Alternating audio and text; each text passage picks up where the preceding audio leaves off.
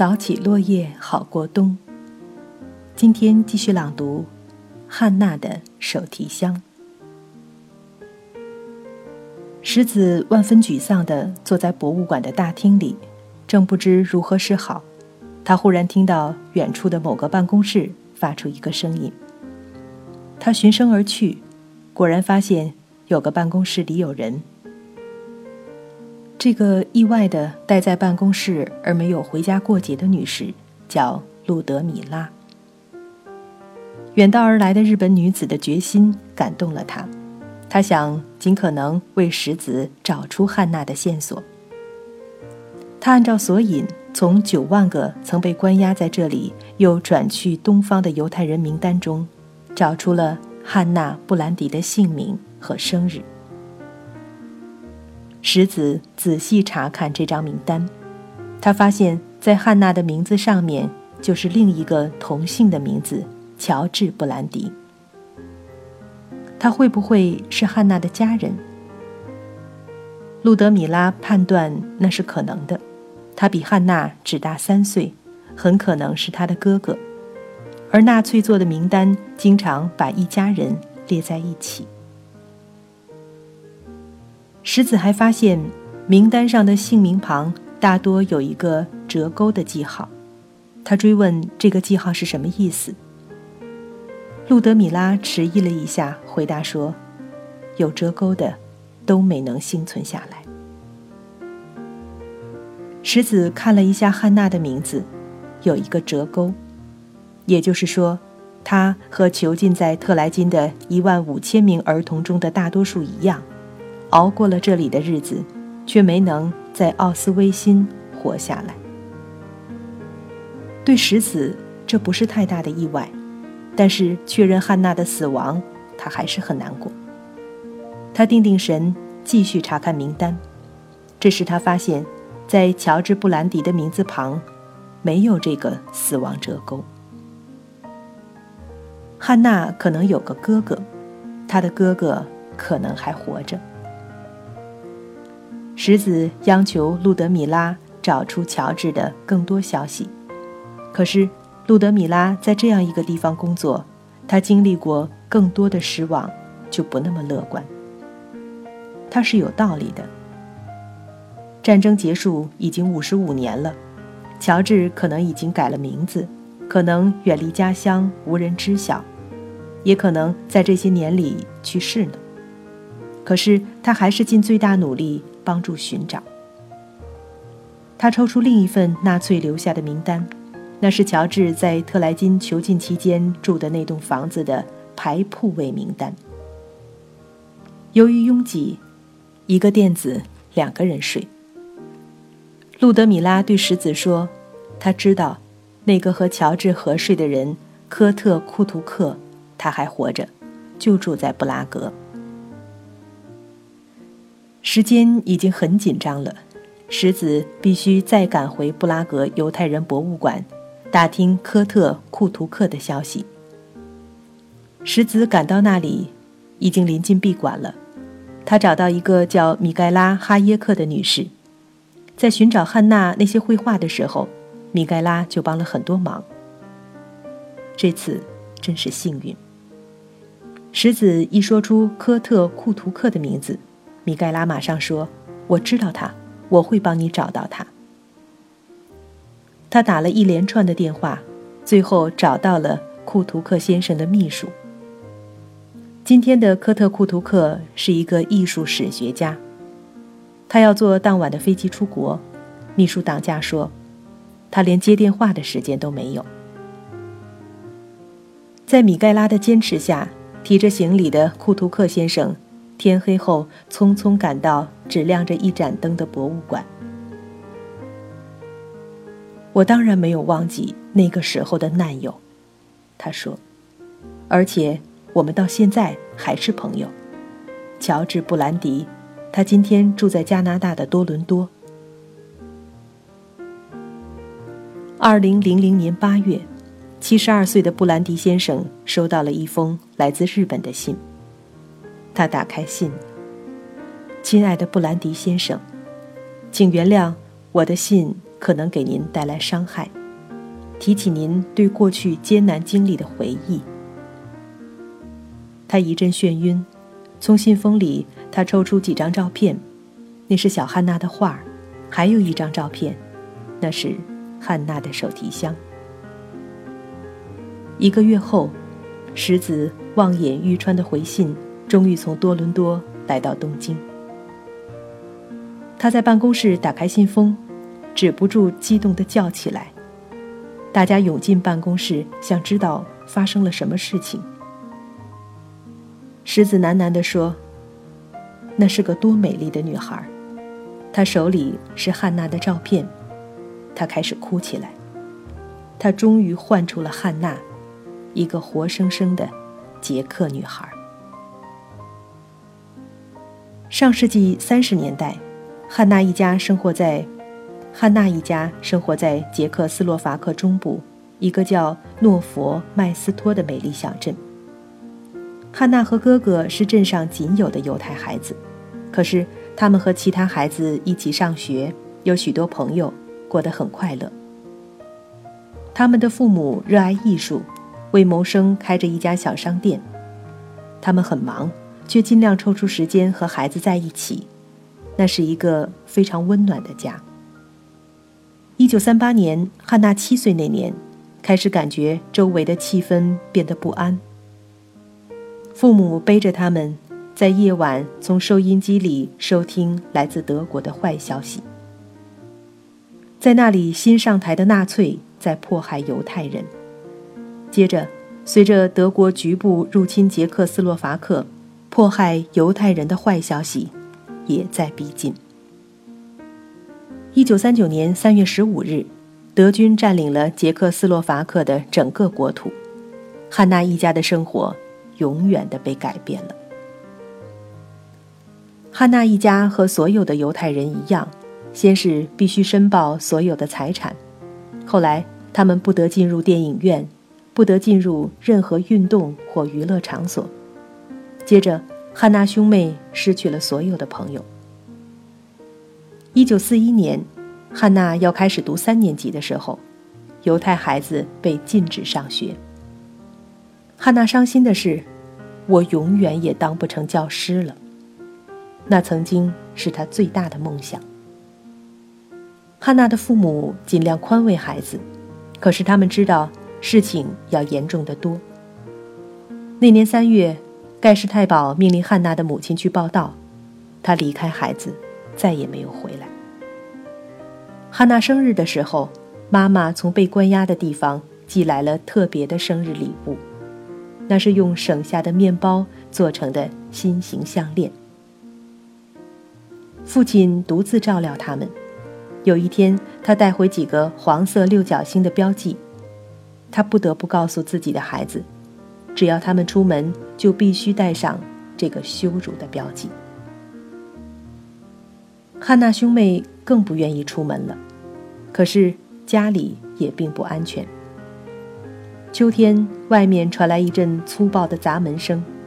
他们的父亲也被纳粹抓走了，留下汉娜十岁，乔治十三岁。他们被好心的姑父领到自己的家里。姑父不是犹太人，可收养犹太孩子是件危险的事情。他给了这两个孩子最后一段家庭温暖。一九四二年五月。汉娜十一岁，乔治十四岁。纳粹一纸通知，限令他们报道。随后，他们被送入了特莱西恩施塔特犹太人集中居住区。临走前，汉娜从床底下拖出一只褐色的手提箱，就是引出这个故事的手提箱。汉娜和哥哥提着各自的箱子，先坐火车。又吃力地步行几公里，从火车站走到特莱西恩施塔特集中居住区。就在门口登记的时候，纳粹士兵在这个箱盖上写下了汉娜的姓名和出生年月。因为没有父母随行，就冷冷地加上一行注释：“孤儿。”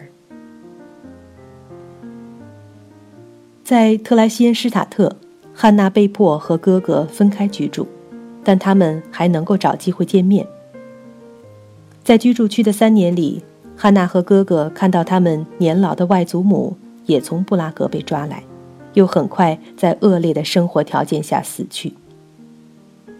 一九四四年秋天，纳粹德国已经接近崩溃，他们开始加速将居住区的犹太人向死亡营转送。先是乔治被送走。十三岁的汉娜突然失去相依为命的哥哥，这只手提箱。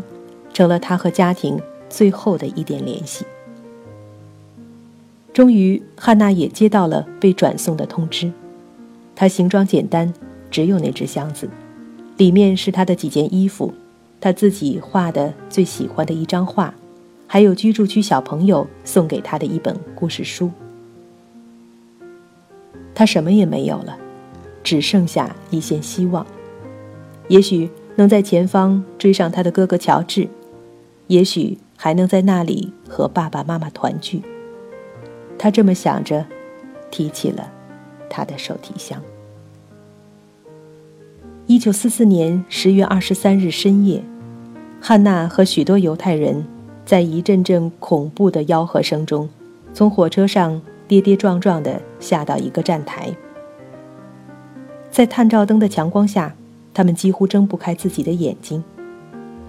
汉娜和一些女孩立即被带走，荷枪的士兵大声命令，把箱子留在站台上。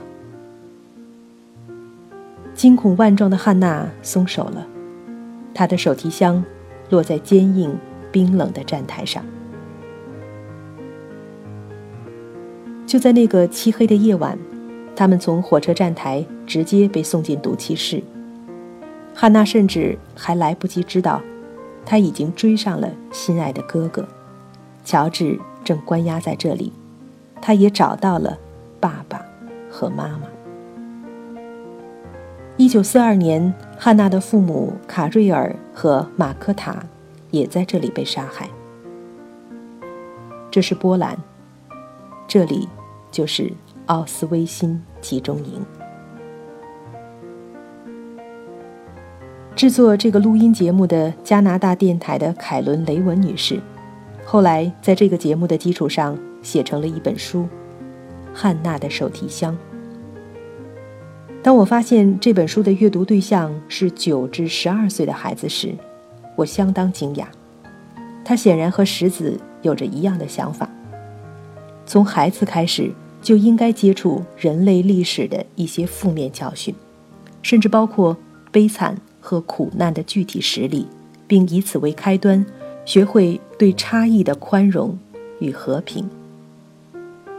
当孩子们同情汉娜的遭遇时，会问为什么？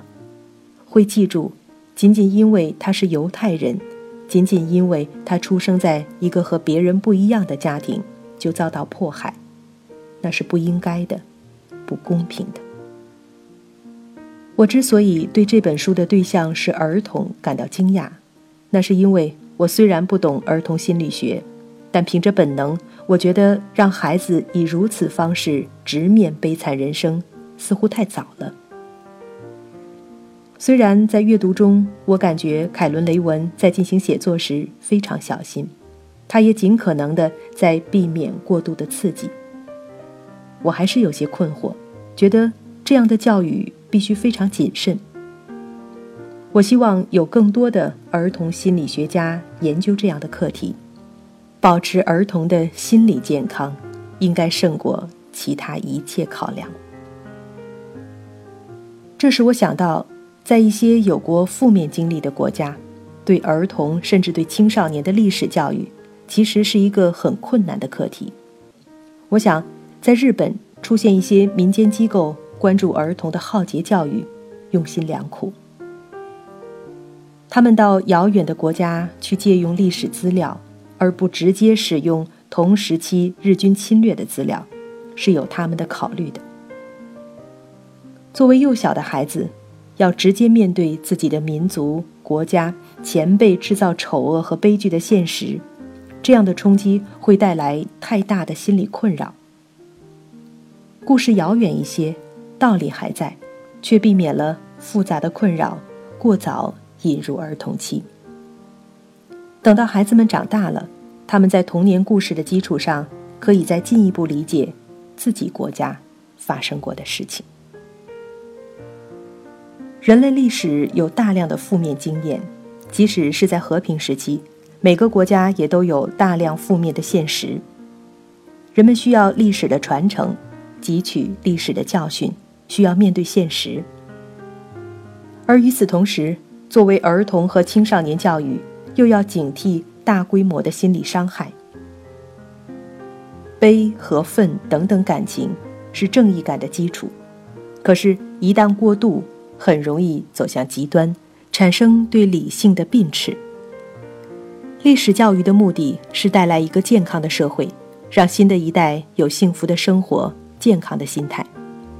他们应该是幽默、睿智、快乐、自尊、富有想象力的一代，而不是一代悲壮的愤怒青年。否则，这个社会出问题的可能不是更少，而是更多。在二零零一年三月的东京，石子和他的孩子们终于盼来了汉娜的哥哥乔治·布兰迪。他还带来了自己的女儿，十七岁的拉拉·汉娜。在半个多世纪后的日本，他重新见到了妹妹汉娜的特殊遗物——那只手提箱。他伏下头，伤心的哭了。可是几分钟后。他恢复了平静，他觉得妹妹汉娜的愿望终于实现了，她终于成为一个教师，教育了那么多的孩子。乔治·汉娜的哥哥作为一个浩劫幸存者，他战后的经历也在对今天的日本孩子表达着什么。